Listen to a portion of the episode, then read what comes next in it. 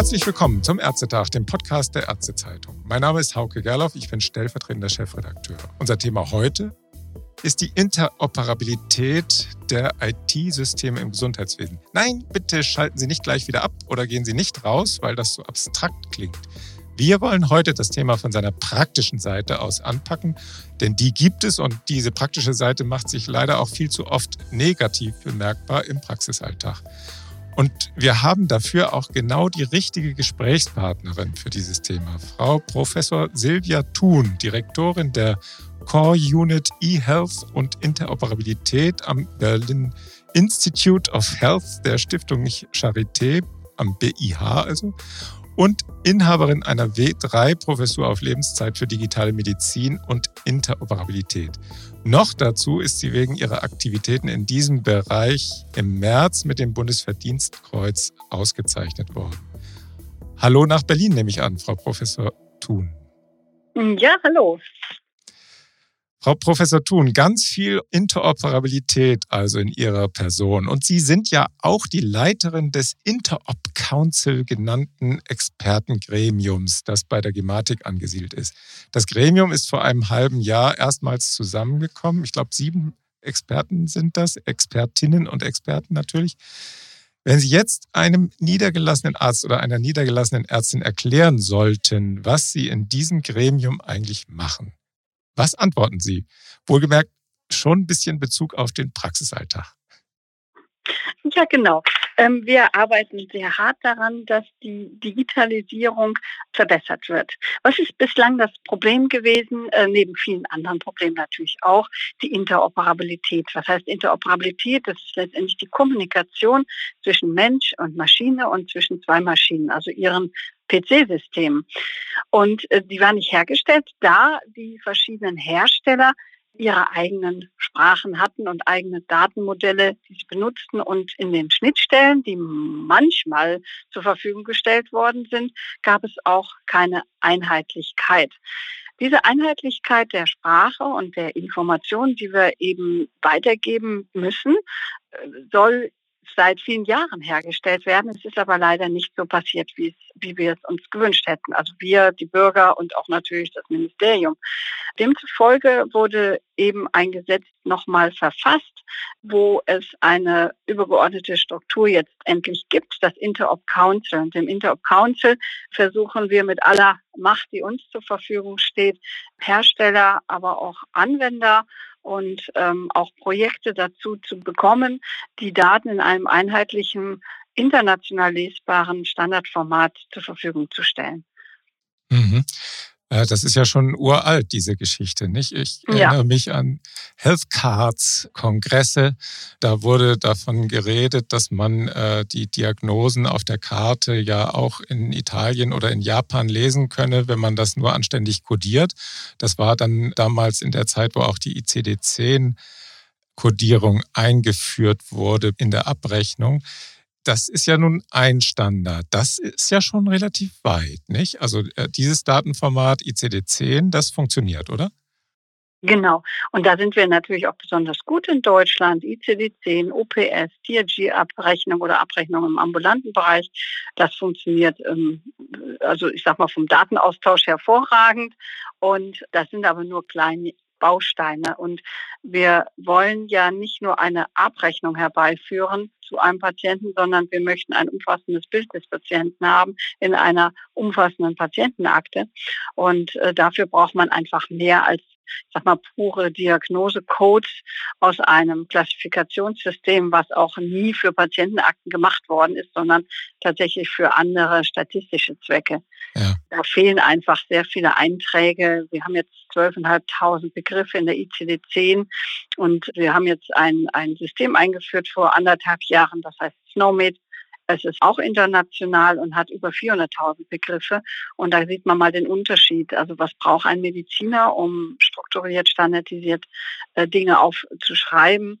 Und jetzt darf man auch keine Angst haben, weil das wird nicht jetzt so wie die ICD-10 verwendet, dass man die Codes auch noch raussuchen muss oder Dokumentare da äh, die Codes suchen, sondern das läuft im Hintergrund mit.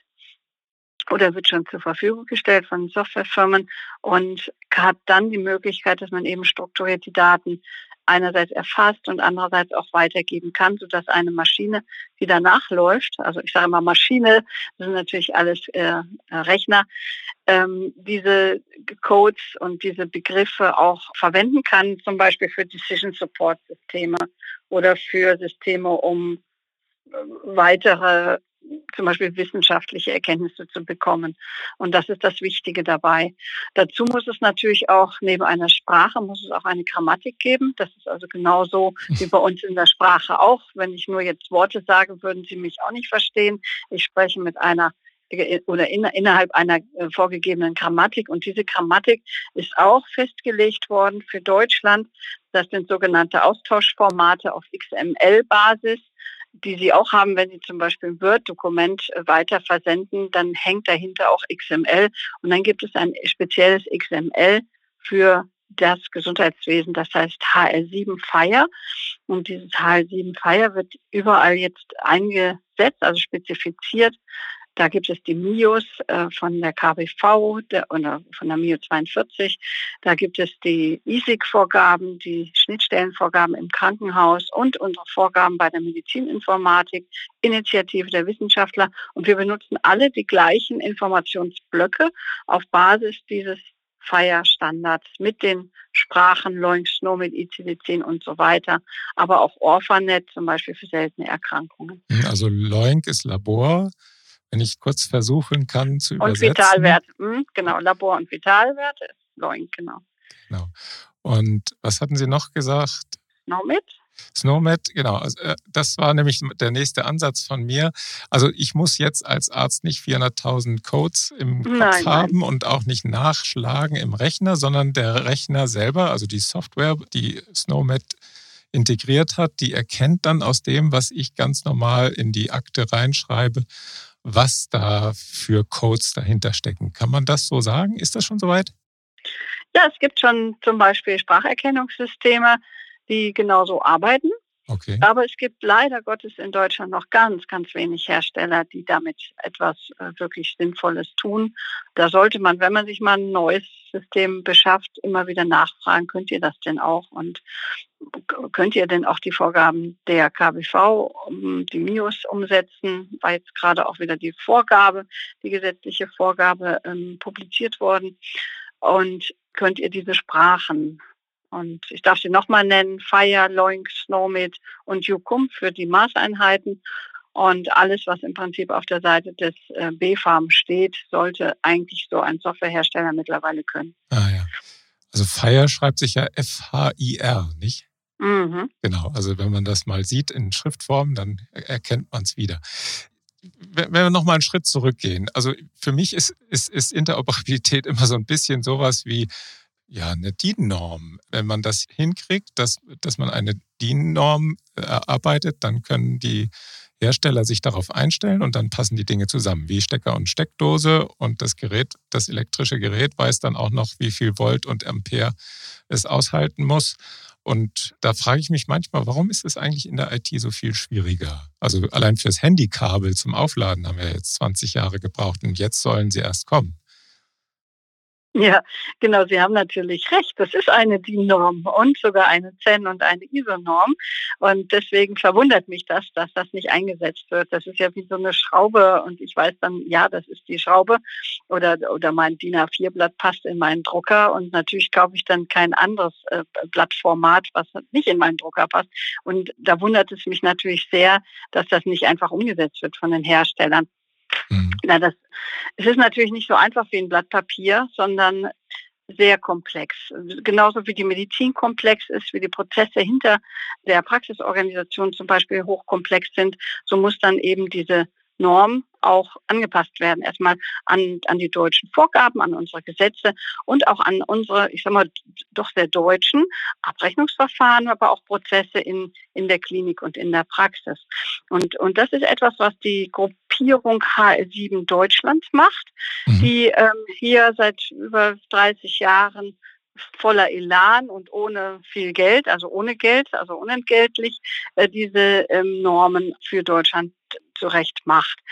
Es, ist, es gibt kein einziges Krankenhaus mehr in Deutschland, was nicht diese HL7 Normen benutzt, weil zum Beispiel jeder äh, Laborwert, den Sie irgendwann im KISS, also im Krankenhausinformationssystem sehen, läuft über einen Kommunikationsserver, der eben diese HAL7-Nachrichten lesen kann und verstehen kann und weitergibt. Nun sind die relativ alt, äh, diese Nachrichtenformate. Und wir haben das eben auf neue webbasierte Formate umgestellt. Und das ist dieses Fire von HL7. Früher hieß das Version 2. Im niedergelassenen Bereich hat man lange Zeit in Deutschland, ich sag mal, proprietäre Deutsche Standards äh, eingeführt. Diese BDT und XDT, genau. LDT ja, und so weiter. Ja, nicht? ja. Und auch da ist man auf dem Weg, das jetzt zu übersetzen in FIRE. Da gibt es jetzt demnächst im Interop Council einen Arbeitskreis, der sich mit dem GDT auseinandersetzen wird, wie man den GDT jetzt auf dieses internationale Standardformat bringen kann. Mhm. Dann, dann sind wir ja schon auch bei der Software, die ja auch standardisiert werden muss, die Datenformate. Also es gibt ja auch den PDF-Arztbrief, der überall geöffnet werden kann, theoretisch. Aber es ist ja auch schon viel geschrieben worden über die Aldi-Tüte mit den PDF-Dokumenten, die Patienten dann in die Praxis bringen. Also im, im übertragenen Sinne, weil früher kamen die Patienten mit der Aldi-Tüte mit all ihren Befunden auf Papier und äh, stattdessen gibt es dann jetzt einen Haufen von, von Befunden als PDF-Format, aber alles unstrukturiert. Also ich kann mich an zig Versuche erinnern, einen strukturierten Arztbrief zu entwickeln. Da gab es die VCS-Schnittstelle, es gab den BDT-Arztbrief und so weiter und so weiter. Und der sollte in allen Praxis- und Klinikprogrammen aufgemacht werden können und dann auch strukturiert abgespeichert werden. Wo, und, und natürlich dann auch in der elektronischen Patientenakte. Und wo, woran liegt das, dass das so schwierig ist? Ist das vielleicht auch die Geschwindigkeit der Weiterentwicklung in der Software, mit der dann die Standardisierung nicht mithält? Sie haben ja eben auch gesagt, HL7, die äh, Formate seien dann irgendwann alt geworden, die äh, XDT-Geschichten ja auch. Ist das die Geschwindigkeit, die da die Interoperabilität so schwierig macht? Nein, also das kann man so nicht sagen. Das ist eher die Akzeptanz der Softwarehersteller und der Anwender. Ich habe ja zwei Bereiche, ne? also eigentlich drei. Ich muss einerseits das gut spezifizieren und den HAL7-Arztbrief gibt es seit 2005. Mhm. Den hätte man so einsetzen können. Den hat die KWV auch teilweise eingesetzt, zumindest den Header, also vorne die Stammdaten, die mhm. hätten strukturiert sein müssen. Dann gibt es als nächstes den Hersteller, der das auch zur Verfügung stellen muss in diesem Standardformat. Mhm. Das machen dann schon viele nicht mehr. Und dann gibt es den User, also quasi Sie, die Anwender, die da vorsitzen vorm Rechner und das auch noch befüllen müssen in diesen Standardvorgaben. Und irgendwo funktioniert das in Deutschland nicht. In Österreich funktioniert das hervorragend und in Deutschland klappt das nicht. Also da ist sicherlich auch viel kommunikativ, also nicht, nicht richtig platziert worden. Ne? Man muss dazu das auch noch erklären. Man muss erläutern, warum das so sein muss, äh, wofür die Daten gebraucht werden, wohin die laufen. Ähm, dann braucht man natürlich Incentives. Äh, da gab es ja auch die Möglichkeit, dass das vergütet wurde, aber nur eine Zeit lang. Und dann wurde es wieder eingestellt. Und also Dinge, die gehören auch dazu. Und der Standard alleine reicht nicht aus. Also es ist, das ist ein oder vielleicht sogar das Herzstück äh, der Kommunikation, so ein Standard, aber außenrum müssen viele, viele Leute mitmachen und auch verstehen, warum wir das brauchen. Mhm. Also jetzt haben wir immerhin Kim als, als Weg für diese, also Kommunikation im Medizinwesen. Das ist dieser Übertragungsweg über die Telematikinfrastruktur. Dafür wird ja immer wieder geworben. Was wird denn da jetzt im Grunde genommen im Moment versendet, wenn ich einen Arztbrief schicke? Ist das dann tatsächlich das PDF oder ist es schon ein bisschen weiter in der Strukturierung? Hm, genau, Sie können über Kim übersenden, was Sie möchten. Ja. Das ist ja auch nichts Neues, das ist ja das alte COM-LE. Ja. Und davor das und, KV Connect mehr oder weniger. Ja, ja, das war natürlich genau. ein anderer Standard, wir, aber wir es war im Grunde genommen. Zwei, ja. genau. Also ich, ich habe im Prinzip eine, eine ähm, sichere Verbindung. Ja. Was ich darüber versende, das ist egal. Ja, da kann es PDF sein. Es gibt natürlich da auch wieder Vorgaben, dies und jenes Format darf nicht versendet werden, per PDF schon, aber auch nicht so viele MBs, äh, was mich ein wenig irritiert auch. Aber so ist es jetzt gerade und ähm, dann kann man eben den Arztbrief zum Beispiel und die EAU über KIM versenden. Ja, so ist das. Das ist jetzt keine Rocket Science, sondern auch natürlich eher alte Technologie. Und das sind auch keine Daten in dem Sinne, sondern natürlich PDF-Dokumente, die ich auch nicht aufbrechen kann. Es gibt ja Möglichkeiten, dass ich die PDFs dann so schön strukturiere, dass ich hinterher daraus die wichtigsten Informationen entnehmen kann und die zum Beispiel automatisiert in meine Praxissoftware übernehme, so dass ich so eine schöne Liste bekomme von zum Beispiel Diagnosen oder Arzneimitteln. Und das ist immer noch schwierig, mhm. weil Kim selber das nicht vorgibt. Kim sagt nur, ich bin da übertragungsfähig. Was mhm. wir brauchen, sind die Vorgaben zum Beispiel für Röntgenbefunde oder für Arztbriefe oder für einen äh, kardiologischen Befundbericht. Und die gibt es eben noch nicht. Wir arbeiten gerade am pathologischen Befundbericht. Der steht jetzt gerade zur Abstimmung. Da mhm. darf ich auch nochmal alle Pathologen und alle anderen dazu auffordern, hier mitzumachen. Wir brauchen viel, viel mehr Ärzte, die auch ein Verständnis dafür aufbringen, was das ist und die die Spezifikation eben mitentwickeln und nicht einfach die nur einkaufen. Ja, weil, weil da gehört nämlich ärztliches Know-how zu, äh, wie denn so ein strukturierter Befundbericht auszusehen hat zum Beispiel. Mhm. Aber wir arbeiten da auch schon mit, der, mit den Pathologen zum Beispiel sehr eng zusammen. Mhm. Gehen wir noch kurz einmal auf das Thema EAU ein. Das hatten Sie kurz erwähnt eben.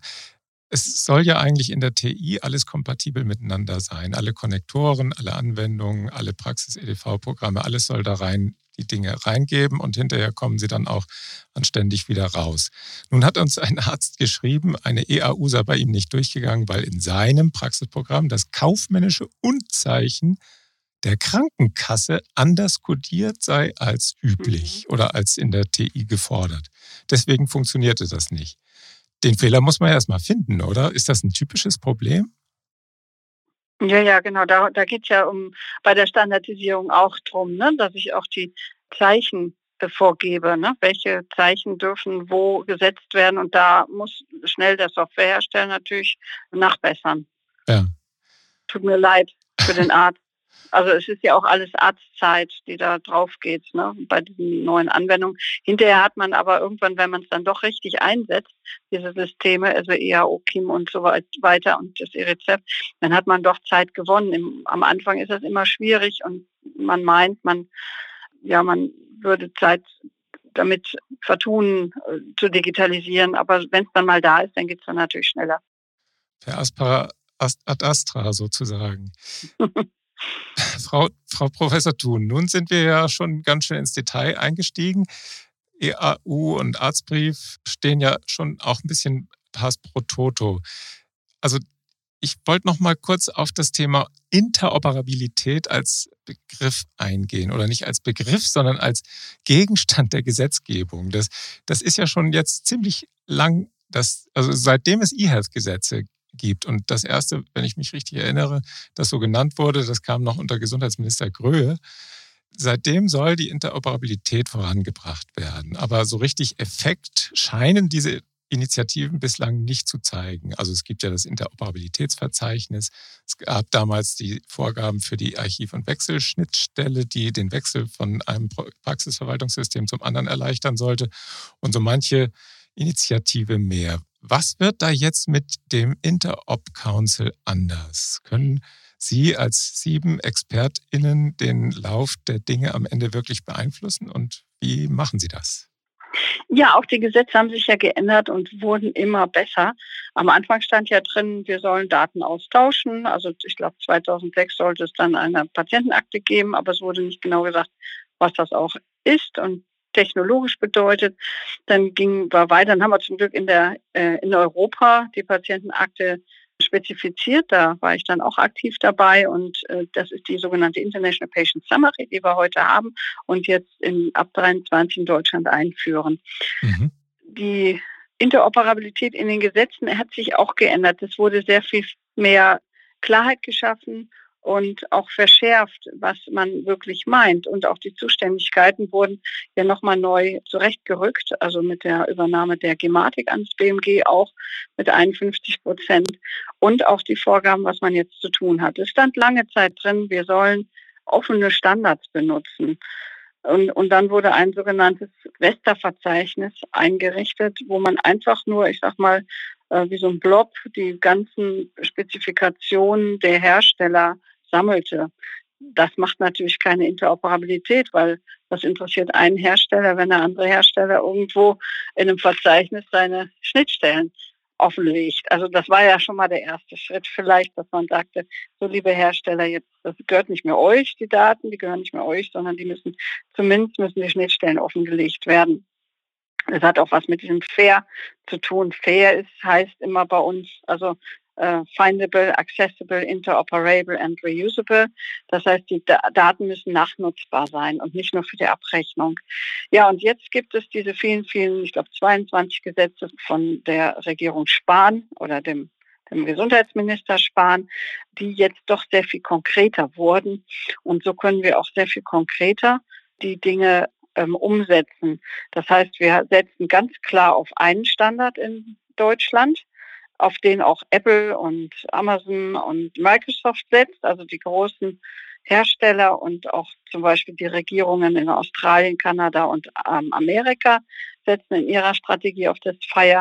Das ist sehr wichtig, dass das eine Klarheit gibt, auch für die Hersteller in Deutschland. Wir haben die Großsprache dabei. Snowmit wurde endlich auch, also, also wir sind ein Mitgliedstaat bei Snowmit, das ist was ganz Wichtiges. Mhm. Also wir gehören zu dieser Community und können das aktiv mitentwickeln und können, jeder kann das kostenlos nutzen. Das gab es eben auch noch nicht vor anderthalb Jahren. Und es wird jetzt endlich mal gemacht. Also zum Beispiel das E-Rezept, die EAU und die MIOS, die jetzt kommen, also Mutterpass, Impfpass und so weiter, die äh, sind alle auf diesem Fire-Standard spezifiziert worden. Und jetzt müssen wir natürlich alle auch testen, üben, schauen, wo die Fehler liegen. Und es wird Fehler geben bei der Einführung von so einer neuen Technologie. Aber andere Länder wie Israel haben uns gezeigt, wie schnell das geht. Wir haben einen Jumpstart hingelegt. Da haben wir nur geguckt, wie schnell auf einmal die Technologien dort eingeführt worden sind. Mhm. Wir jammern ja immer gerne in Deutschland. Es ist keine Rocket Science. Das sollte eigentlich jeder Hersteller können. Ja, also das ist wirklich nichts Dramatisches und das soll jetzt einfach mal gemacht werden. Und die Vorgaben jetzt beim Interop Council nochmal, was macht das Interop Council mhm. anders? Wir gehen quasi vom, von der Patient, vom Patientenweg aus. Ne, wir, wir schauen uns einzelne Krankheitsbilder an und sind ganz, ganz nah an der Praxis. Also wir haben ja auch äh, drei drei Ärzte dabei und auch die jetzt noch in der Praxis arbeiten und über 120 Experten im Hintergrund, also Softwareindustrie, Ärzten, Ärztinnen und auch Pflegepersonal. Und wir haben einen ganz neuen Ansatz hier gewählt. Mhm. Also Sie würden jetzt sagen, der Boden ist bereitet und äh, jetzt muss noch ein bisschen Kernarbeit oder der, der Pflug muss noch ein wenig geschwungen werden und dann kann gepflanzt werden und dann hoffentlich auch bald geerntet. Kann man das so sagen? Ja, das hört sich schön an. Gut. dann vielleicht nochmal auf die MIOS einzugehen. Äh, Stichwort Mutterpass ist das ja Impfausweis, Zahnbonusheft, U-Untersuchungsheft. Das soll ja alles digital werden. Die KBV ist da beauftragt. Wann sind denn die Anwendungen soweit? Und kann man dann sich darauf verlassen, dass das dann auch in allen Praxissystemen gelesen werden kann? Ja, wir haben ja immer noch wahnsinnig viele Praxissystemhersteller. Äh, das, das kann, kann einerseits ja. gut sein, kann aber auch schlecht sein, weil wir teilweise Hersteller haben von ganz, ganz kleinen Firmen, die auch damit überfordert sind. Äh, diese Anforderungen sind, ich sagte eben, das ist ganz leicht und das macht man mal eben. Da meinte ich aber eher den Mittelstand. Also ich sag mal, man muss natürlich jemanden anstellen, der auch dieses Feier kann und versteht. Das kann vielleicht ein Mittelständler oder ein kleiner Unternehmer mit, mit drei Mitarbeitern nicht. Ja, und deswegen wird sich vielleicht der Markt jetzt auch mal ähm, gesund verkleinern. Ich sag mal gesund, gesund in dem Sinne, dass wir natürlich unseren Fokus darauf setzen müssen, dass wir qualitativ hochwertige Daten liefern müssen und die auch kommunizieren müssen. Und nicht, dass es natürlich dem einen Hersteller jetzt schlecht geht. Das tut mir dann auch leid für den natürlich. Ne? Aber vielleicht kann man sich ja auch teuer kaufen lassen. Man kauft ja auch dann äh, die Anwender mit. Also das ist so eine äh, Geschichte. Meines Erachtens wird es dann eine Konsolidierung des Marktes geben, nochmal, durch diese wirklich sehr klaren Vorgaben, aber auch äh, große, große Vorteile und, und das würde ich mir wünschen, dass es mehr Zusammenarbeit gibt zwischen den Herstellern, dass die sich mehr austauschen darüber, wie man Daten austauscht. Es gibt ja diese IHE Connectatons. Mhm. Und das machen wir seit vielen, vielen Jahren.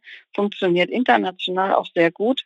In Deutschland ist es noch ein bisschen am Anfang, dass einfach alle Hersteller sich um einen Tisch setzen müssen und dann die Daten austauschen. Wie so bei so einer großen LAN-Party. Ne? Wir zwei wissen noch, was LAN-Partys sind. Also letztendlich, dass man, dass man das auch nachprüft, dass, dass ich konformant bin. Das äh, bietet dann auch die Gematik oder wir von der Medizininformatik bieten auch so Testumgebungen an. Und man kommt natürlich auch in einen wie soll ich sagen, in einen kommunikativen Prozess zwischen den Entwicklern. Also das, das geht ja nicht nur um Daten, sondern um Menschen, die miteinander arbeiten möchten und dann auch Fehler gemeinsam ausmerzen. Und äh, da braucht es einfach noch mehr Community in Deutschland von den Herstellern, die dann einfach nicht gegeneinander arbeiten, sondern miteinander arbeiten. Mhm. Wenn ich jetzt mal kurz auf die Kliniken gucke, äh, da ist ja im Moment echte Aufbruchstimmung. Da sind ja Tausende von Förderprojekten in Gang gekommen. Sie haben das ja auch begleitet mit dem Digitalradar, um mal zu gucken, wie weit sind die Kliniken eigentlich. Und ich glaube, die Patientenportale, die sind ja wohl der Renner unter den äh, Anwendungen, die da aufgesetzt werden sollen und dann auch gefördert werden vom, vom äh, Staat, also vom Bund und wenn das Land großzügig ist, auch vom Land. Wie weit ist das denn da mit der Interoperabilität? Wenn da jetzt von, sagen wir mal, 20 Herstellern, so viele sind da, glaube ich, auf dem Markt, äh, die Patientenportale eingerichtet werden für äh, verschiedene Kliniken, das hat ja auch dann was mit der Kommunikation Arzt, Patient, Klinik zu tun. Ist das dann alles miteinander kompatibel oder fängt man da dann wieder von vorne an? Äh, was erwarten ja. Sie? Sind die Standards, äh, von denen Sie jetzt gesprochen haben, da schon implementiert? Genau, und das ist auch neu, ne? dass man nicht mehr in den Sektoren denkt. Also ich habe etwas für den ambulanten Bereich und etwas für die Reha und etwas fürs Krankenhaus, sondern dass ich sage mal der das medizinische Objekt immer das gleiche ist in der technologischen Umsetzung. Also ein Blutdruck ist ein Blutdruck. Den interessiert es jetzt nicht, außer er ist arteriell gemessen auf der Intensivstation, dann bekommt er aber auch einen anderen neuen Code. Also ein Blutdruck, der gemessen ist am Arm, ist überall gleich zu kodieren. Genauso wie es zum Beispiel, und das ist vielleicht nochmal eine Hausaufgabe fürs Interop Council, dass man diese unsäglichen Zusatzzeichen nochmal vereinheitlicht, also Zustand nach Verdacht auf und so weiter. Aber letztendlich geht es darum, dass man dieselbe Sprache in allen Bereichen anwendet und immer vom Patienten ausgehend und nicht von der Abrechnung ausgehend diese anwendet und ähm, wirklich sagt, wenn ich die Diagnose habe oder den Orphanet-Code oder irgendein Symptom habe, dass das Symptom in allen Bereichen immer gleich dokumentiert wird. Und dahinter liegt dann immer diese äh, intelligente Fachsprache. SNOMED zum Beispiel, ja. Mhm. Also da sind Sie optimistisch, dass das mit den Patientenportalen dann auch funktioniert. Das müssen die Patientenportale umsetzen. Das steht im KZG, ah. dass die nachweisen müssen, dass sie in dieser, also da steht es noch ein bisschen seicht drin. Da steht, sie müssen offene Standards benutzen, aber zum Beispiel Fire. Also das steht dann auch schon im Kommentar drin. Und die guten Patientenportale und die guten äh, Einkäufer wissen, dass man das natürlich mit in, in die äh, Ausschreibung schreibt. Ja, das, also ich glaube, ich hoffe nicht, dass man irgendeiner eine Ausschreibung ohne Feier ähm, rausgebracht hat. Mhm. Dann haben sie sicherlich einen Fehler gemacht. Ja, da fließt ja jetzt eine ganze Menge Geld auch in Richtung Kliniken. Äh, die Praxen haben Ähnliches für sich gefordert, aber da wird dann wahrscheinlich der Finanzminister Lindner so ein bisschen den Traum drauf haben. Nicht? Das Geld ist, bis, ist ziemlich alle jetzt, oder? Leider. Ja, man muss, ich glaube, man muss immer erst fragen oder sagen, ich brauche Geld für diesen Nutzen. Also, dass man den Nutzen im, im Sinn hat und auch da liegt, wofür das benutzt wird, was, was fehlt, was braucht man da, um, um dann nach Geld zu fragen. Ich glaube, nur nach Geld zu fragen, ist vielleicht der falsche Weg. Wenn man dann ein umfangreiches Konzept äh, mit vielleicht auch ähm, Kostensenkungsmöglichkeiten hat, weil man zum Beispiel telemedizinisch sehr viel mehr abarbeiten kann und, und so eine Art Gatekeeper hat, bevor einer ins Krankenhaus, bevor einer zum Arzt geht hat, ähm, dann kann ich mir durchaus vorstellen, dass da Gelder für frei werden. Mhm. Und das kann ich nur allen empfehlen, dass man da ein Konzept eben ausarbeitet und dann erst nach Geld fragt, weil so ist ja doch eigentlich das Leben. Ne? So könnte man es sagen, ja. Vielleicht letzte Frage. Sie sind ja auch sehr engagiert in Richtung Studentinnen und Studenten im Bereich Medizininformatik. Haben wir denn eigentlich genug Medizininformatiker und Medizininformatikerinnen, um das alles, was da jetzt an Interoperabilitätsfortschritt, aber auch neuen Anwendungen umzusetzen ist? Haben wir das? Sie haben ja schon gesagt, Ärzte brauchen wir auf jeden Fall auch, um da Fortschritte zu erzielen, weil es eben auch um die medizinischen Anwendungen geht. Aber wir brauchen ja auch Leute, die dann informatisch vorgebildet sind. Gibt es da genug Nachwuchs? Nein, natürlich nicht. Und vor allen Dingen in der Medizininformatik wundert mich das immer wieder, warum junge Leute nicht diesen wirklich unglaublich tollen Studiengang äh, wählen, sondern andere.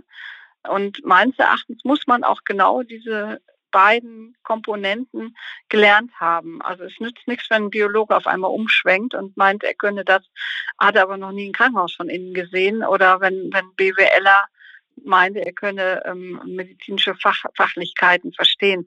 Also das ist ganz, ganz wichtig, dass man eben entweder beides studiert hintereinander weg oder eben direkt die Medizininformatik studiert. Und wir haben hier hervorragende Angebote im Bachelor- und Masterbereich, relativ viele, aber die sind einfach wenig besucht. Und das ist, stimmt uns traurig, weil wir äh, wissen, was für eine großartige Karriere junge Menschen in dem Bereich haben können und was für ein interessanter Beruf das ist.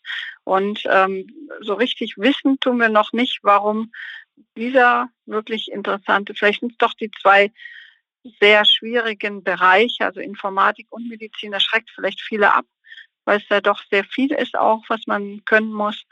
Aber ich kann jetzt wirklich auch hier nur alle dazu ermutigen, dieses wundervolle Fach zu belegen. Man kann ja auch erstmal schauen, ein Jahr schauen, ob es einem gefällt und dann nochmal umschwenken. Aber ich kann nur sagen, Medizininformatik ist das Fach der Zukunft. Das ist doch ein schönes Schlusswort. Frau Professor Thun, vielen Dank für das interessante Gespräch und vor allem für den großartigen, wie ich finde, Einblick in den Maschinenraum der Digitalisierung des Gesundheitswesens in Deutschland. Äh, ich glaube, so kann man das ausdrücken, nicht? Ja, mal sehen, wie es mit der Digitalisierung weitergeht. Alles Gute für Sie. Danke, für Sie auch alle. Tschüss. Tschüss und auch vielen Dank fürs Zuhören. Bis zum nächsten Ärztetag. Bis zum nächsten Mal. Tschüss.